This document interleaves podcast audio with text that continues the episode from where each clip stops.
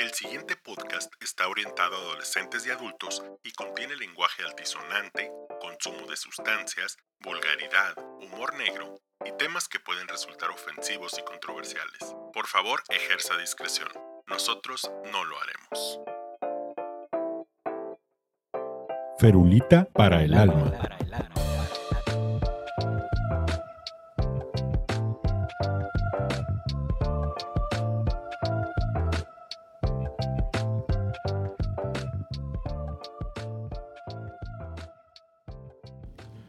¿Qué tal amigos? Sean bienvenidos a un episodio más de su podcast favorito de la galaxia, Ferulita para el Alma. Nos acompaña detrás de tableros nuestro intrépido productor Axel Valdés Hola. y su servidor al micrófono, el doctor Jorge Cardosa.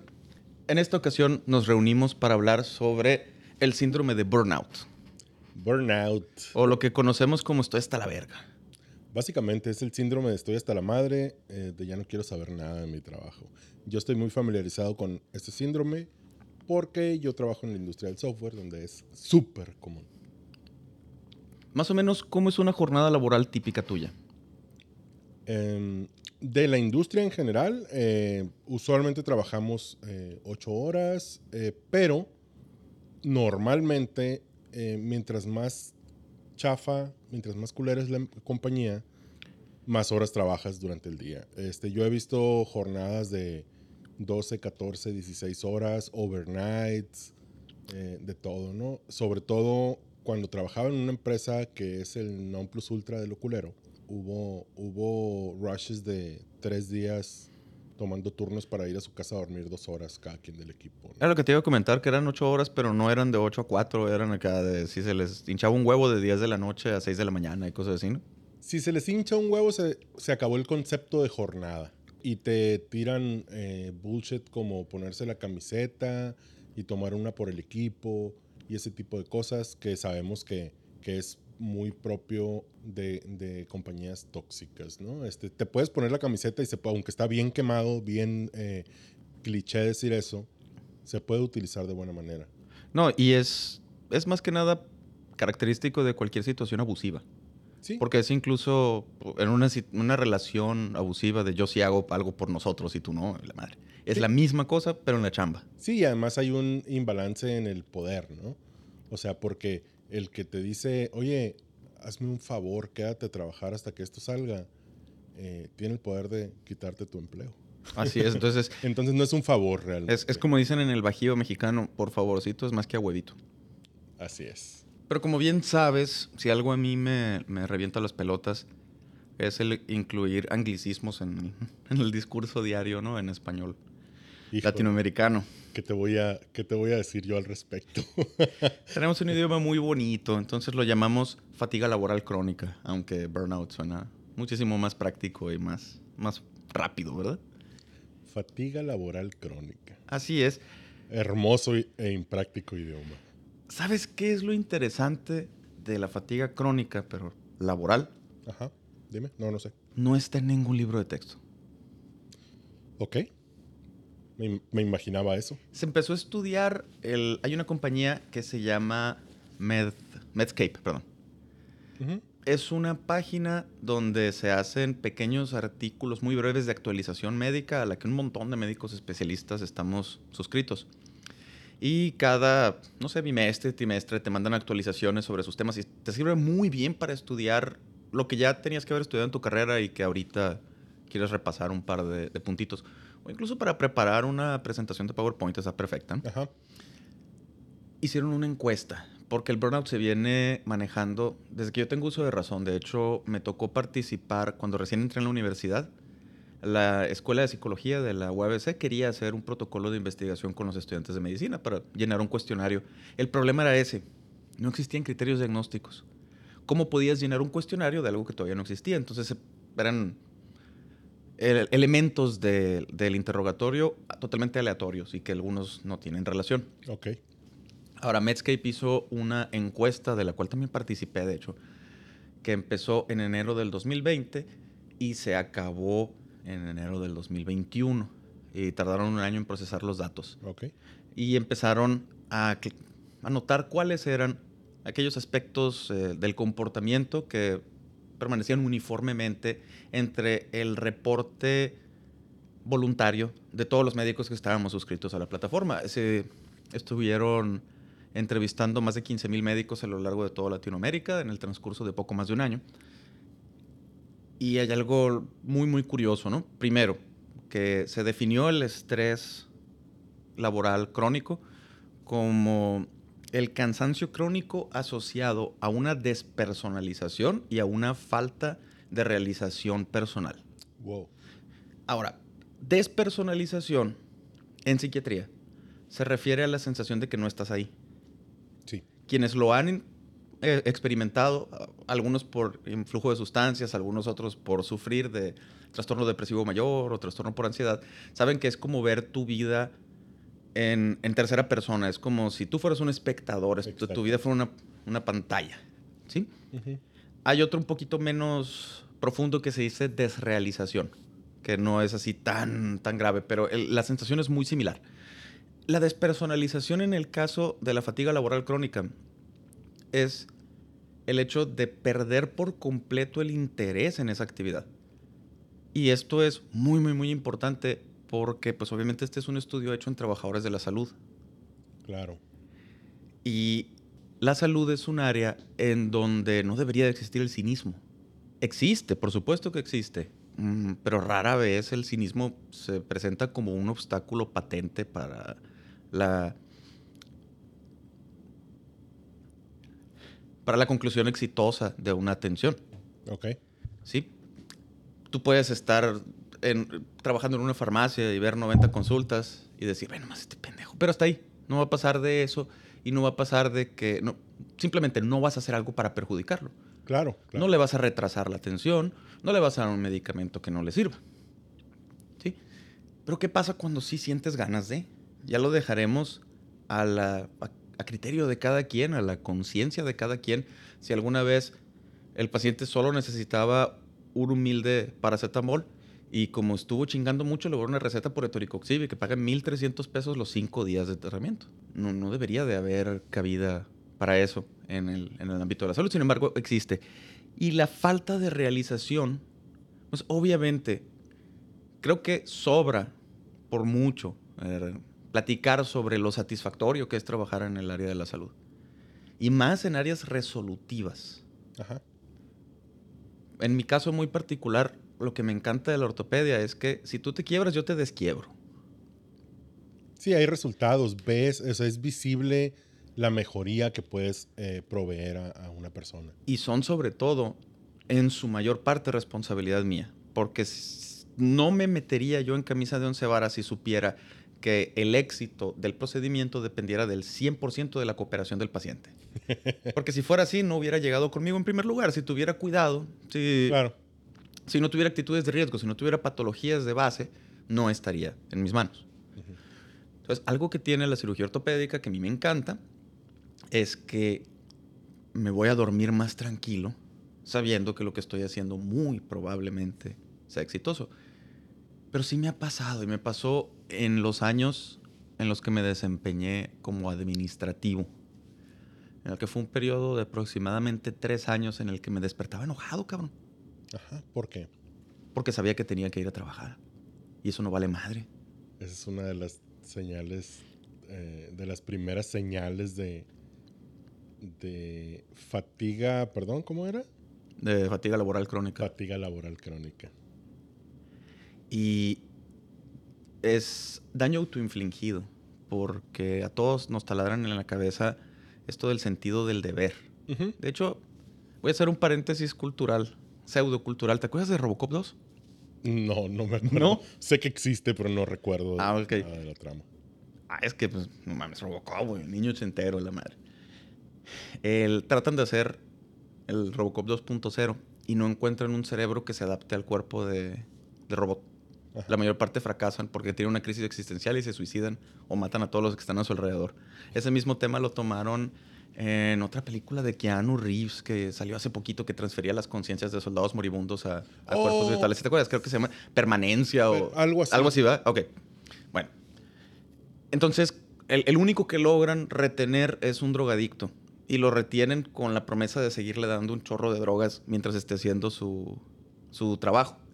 Pero cuando analizan el caso de éxito de, de Robocop 1 del, del agente Murphy, dice la psicóloga que lo estaba tratando, este vato es irlandés católico, primer lugar en, la, en la- esta academia de policía, padre de familia, eh, no tiene historial de alcoholismo, no tiene historial de abuso familiar, es el ejemplo de sentido del deber. Y siempre que, Ajá. siempre que, que me siento de esta forma o que veo a un amigo mío o a uno de mis alumnos que se siente de esta forma, me acuerdo mucho de Robocop. Porque al final de cuentas, te quieren como un cerebro cautivo en una lata y ya. Ajá. Estás ahí para llenar un espacio. Ajá. Eso es. Y es bien triste esa mecanización Eso es, eres una pieza del, del rompecabezas. de la, ma- de la Que a maquinaria. nadie le importa, güey. Que eres un engranito este, insignificante en la maquinaria, güey. O sea que el secreto del éxito de la gente Morphy fue la culpa católica. Sí. y por mucho que habrá- por mucho que existamos quienes no profesamos una fe católica, vivimos en un país católico Claro. en el que, según el INEGI, hay más gente devota de la Virgen de Guadalupe que católicos que cumplan con todos los sacramentos. Claro, porque el catolicismo se volvió nuestra cultura, nuestra cultura nacional. Hay ritos como el, como el bautismo, que yo insisto, la gente ya no los toma como ritos religiosos. No, son sociales. Como ritos sociales, ajá. A mí me decían, ¿cuándo vas a bautizar a tus hijos? Y yo, no soy religioso. Y me decían, ¿y eso qué tiene que ver? Exacto. Algún día entraremos en esa... Me gustaría mucho que platicáramos sobre esa controversia de, de la crianza y la, la intervención de terceros en la crianza de los hijos. ¿Ok? Se me hace un muy buen material para un episodio. Órale, va. Sin embargo, Se acaba el paréntesis. se acaba el cultural. paréntesis cultural. ¿Qué hacemos con una enfermedad que todos reconocen pero nadie describe? Ajá. Pues empezamos a describir.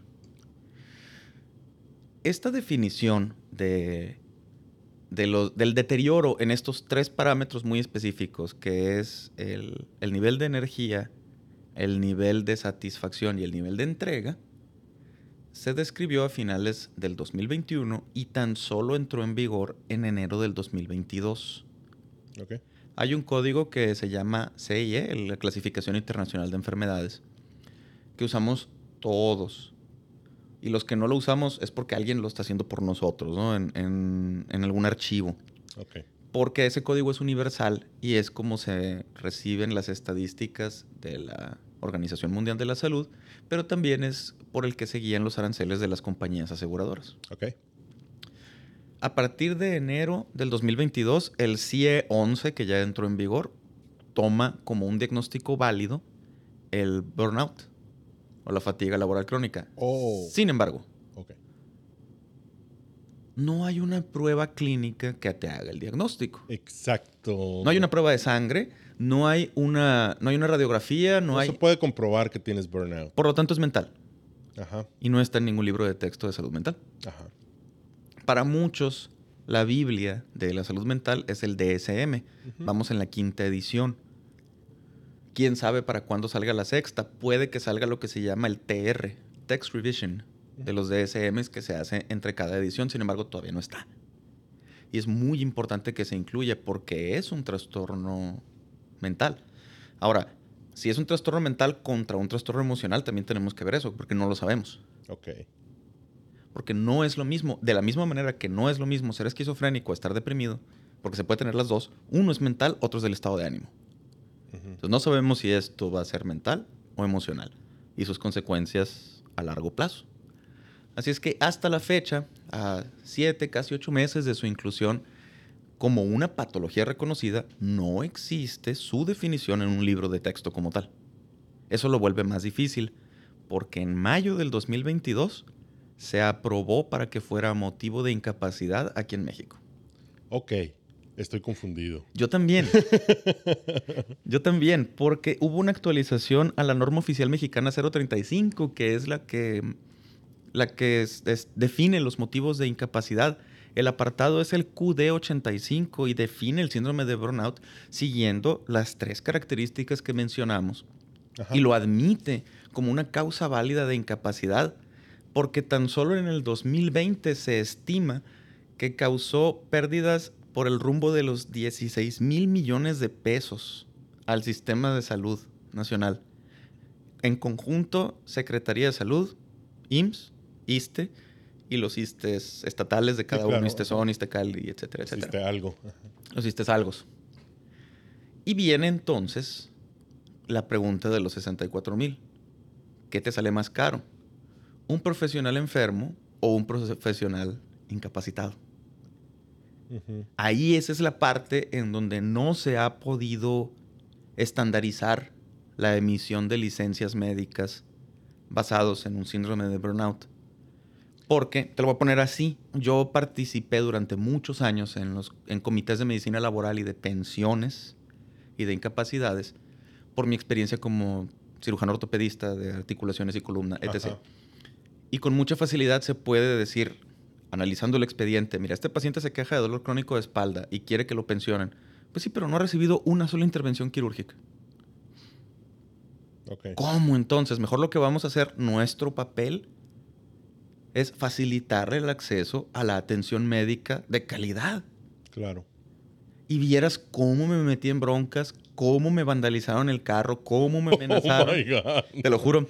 Gente que se enteraba que estaba yo formando parte de estos comités y que quería pensionarse, ¿no? Que no, te las- y que te estabas apretando. Sí, ¿no? Y no me, y, y no me voy a operar, pero que me pensiones. No te, voy- no te podemos pensionar, discúlpame. Sí, ajá. Y a final de cuentas, afortunadamente la decisión es centralizada. Ok. Ah, siempre hay un organismo centralizado en la Ciudad de México al que se manda el, el dictamen, ¿no? Entonces no es, no es tanto problema. Pero viene. Ok, ¿cuánto debería de tomarle a una persona sana? Eh, digamos sano porque no existe el concepto de normal, ¿verdad? Sí, claro.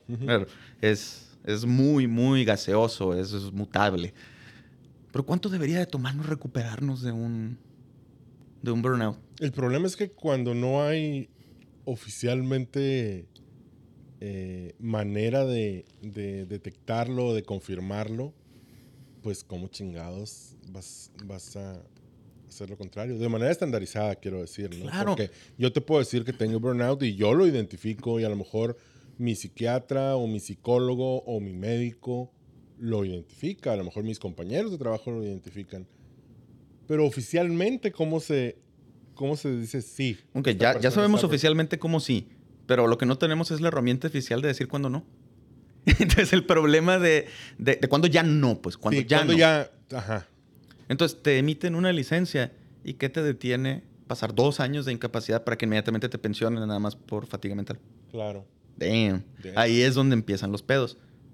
Paréntesis, estamos tomando una deliciosa Delirium Tremens. No es la primera vez que esta cerveza está incluida en este podcast. La cervecería Delirium es una de las más antiguas de Bélgica y en su momento llegó a producir 600 tipos de Belgian Ale diferentes. What? Tienen un museo precioso en Brujas. Y estoy a punto de abrir una La Chouffe Blonde. La chuf. La Blonde. chuf, sí, se refiere al gorrito de los pitufos, el chuf. Eso es, es un chuf. Mira nomás. Que para mí es la Blondale belga más chingona porque está bien barata para lo que te estás tomando y no le pide nada a una Lefe, no le pide nada a una Chimay. Es otro pedo. Entonces, Ustedes escuchen. disculparán, pero según el Jorge, eh, es la belga más belga. Ah, qué bonito sonido. Así es que la legislación mexicana, desafortunadamente, está muy retrasada en estos aspectos. Tan sencillo. No se ha podido legislar el abuso laboral en una residencia. Tenemos un año hablando de eso, sigue sucediendo. Salió el documental de Resiste Residente Sí. Creo que esta semana fue un año más. Al- si me corregirán en sus comentarios, por favor, pero actualizando las estadísticas, hubo, y se me hace muy raro, pero en el estado de Sonora solo hubo dos reportes de violencia física en todo el año. Solo dos. Ok. Se me hace raro. Sí, a mí también. Se me hace muy, muy raro. Se me hace que está infravalorado. Y de eso solo uno procedió legalmente ya de, de forma penal, no de forma académica, sino de forma penal, ya por una agresión física en el ámbito laboral. Estamos a años luz de poder ofrecer la calidad que le promocionamos a los pacientes, no se la podemos dar a nuestros trabajadores. Ajá. Es muy triste, Está bien triste, está bien triste esa onda. Muy, muy triste, porque es como el poema de Pierrot, ¿te acuerdas del payaso? No, el de, de Pierrot nada más me acuerdo del Del luchador. Pierrot era un payaso que podía hacer que cualquiera fuera feliz y llegó un señor con su doctor porque no podía dejar de llorar y le dice, ve a ver a Pierrot. Y le dice, pues es que yo soy Pierrot, pero me quité la pintura. ¡Holo! Búsquenlo por ahí. Algún día se los voy a leer. se volvió oscuro de repente. Esa madre escaló muy rápido. Oh, sí, sírveme otra. Toma, güey. No, no, no. Ahorita en un momento. Bueno. Entonces, el impacto socioeconómico del burnout o de la mm, fatiga laboral crónica solo puede estimarse en días faltados al trabajo. Ajá. Esos 16 mil millones de pesos que se cree fueron culpa de la fatiga crónica, solo son por días, persona, Solo, solo es por ausentismo. no más. Pero, este, por lo menos hablando desde el punto de vista de mi industria, que es fría y calculadora porque es software, eh, lo que un ejército de developers, de programadores, eh, burnout con fatiga crónica, el daño que pueden hacer a la compañía aún presentándose a trabajar y haciendo su trabajo, con, con eh, la propensión a cometer errores y a retrabajo y todo eso, puede ser este, también muy, muy, muy costoso para una compañía y si nada más tomamos en cuenta el ausentismo, eh, pues eh, dejamos de lado eso, ¿no? Así es, y ahora hablábamos de cinismo, ¿no? Y tú estás hablando muy correctamente tratando de ver las cosas desde, el, desde lo, vamos a verlo lo mejor posible, ¿no? Vamos a pensar Ajá. lo mejor de la gente, pero los hay, por supuesto, quienes están en todo su derecho de no pensar lo mejor de la gente y decir, bueno, ¿quiénes están realmente tomando acciones maliciosas en contra de su compañía y o empleador? En el caso de nosotros, en el área de la salud, nuestro empleador es el prójimo, Claro. es la población en general. Y entonces justificas un poquito esa actitud que tiene la mayor parte de las personas de, ah, ese pinche doctor mamón, que me caga la madre, por cierto. ¿eh? Por Cuando alguien llega aquí al consultorio hablando, generalizando sobre médicos, por lo general hago lo posible porque acudan con otro colega. Por supuesto, es que también hay que ser coches, pero no, No tan trompudos. O sea, no vas a. Está bien, dile a tu mamá, dile a tu novia, dile a tu esposa, a tu hermano que chinguen su madre los doctores, pero no vengas a decirle eso a otro doctor. Porque con, no me chingues. con esa misma facilidad, si algo de lo que yo le digo no le agrada, va a hablar mal de mí. Y solo vamos a reforzar ese estereotipo. y estás empezando con el pie izquierdo esa relación. Así es. Y por lo tanto, quienes somos quirúrgicos no debemos de intervenir. Ajá. Porque probablemente haya una manera de dar un paso atrás de una receta o de una consulta, pero no de una incisión. Entonces, chamacos, mm, así como dicen que la parte más difícil de un procedimiento quirúrgico es saber cuándo no debe de hacerse. La parte más difícil de lograr una vida laboral sana, sana dentro de los parámetros sanitarios de la salud, de esto es bueno para mí, hay que saber cuándo dar un paso para atrás. Obvio, yo sé, no nos encontramos 500 pesos en todos los pantalones. tenemos que trabajar, de algo tenemos que vivir.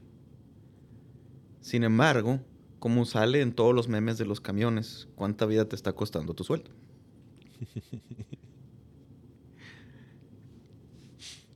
si un día se despiertan, o varios días se despiertan con dolores migratorios, hoy te duele la cabeza, otro día te duele la espalda, otro día sobre todo trastornos gastrointestinales, que son uno de los principales reflejos de la somatización debida a la fatiga crónica.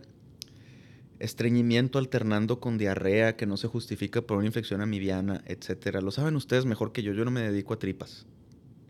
Tómense un momento para reflexionar. Si todos los días maldicen porque tienen que presentarse a trabajar, tómense un momento para reflexionar. Si sienten que los días están pasando y se, se están desperdiciando, den un paso para atrás. Hay muchas maneras en las que podemos resolver esto. Hay vacaciones. Quienes están en su, en su proceso formativo probablemente no tengan eh, tan fácil acceso. Sin embargo, todo hospital que sea sede de residencia debe tener un departamento de enseñanza y debe tener un área de salud mental a la que pueden acudir. Gran parte de lo que nos detiene es el que dirán. Y encima del que dirán, el que me harán. Porque desafortunadamente, este es un juego de tiburones y el primero que se duerme se lo comen. Y a todos nos pasa, te vas de vacaciones dos semanas y en esas dos semanas hacen mierda tu trabajo. Llegan tus pacientes a consulta de control, no estabas tú para quitarle los puntos y el que le quitó los puntos dice, este pendejo te operó mal y se crea la bola de nieve que causa todos los problemas. Pero, ¿Valdrá la pena seguir metido en todo ese cagadero? A veces siento que es como buscar elotitos en la caca. Sí te los vas a hallar. Los elotes sobreviven siempre. Pero ¿valdrá la pena? Muchachos, tómense todos unos cuantos días para considerarlo. Recuerden por qué empezaron. Mentalicen qué quieren si no, vale si no vale la pena, tómense unos días. Si no vale la pena en absoluto después de unos días, tomen otro camino.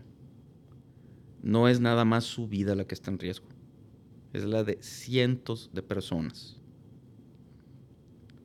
Y con eso damos por finalizado un episodio más de Ferulita para el Alma. Quiero darle las gracias al Axel. De nada, bebé no puedo sentirme ofendido por, por, esa sedosa voz. Claro que no. Salvo cuando masticas, hijo de tu reperra madre. Nos vemos en una semana, cabrones. Denle like, compártanlo, eh, suscríbanse, déjenos, miéntenos la madre, digan todo lo que piensan. Cuéntenle a tus amigos. Y mucho ojo.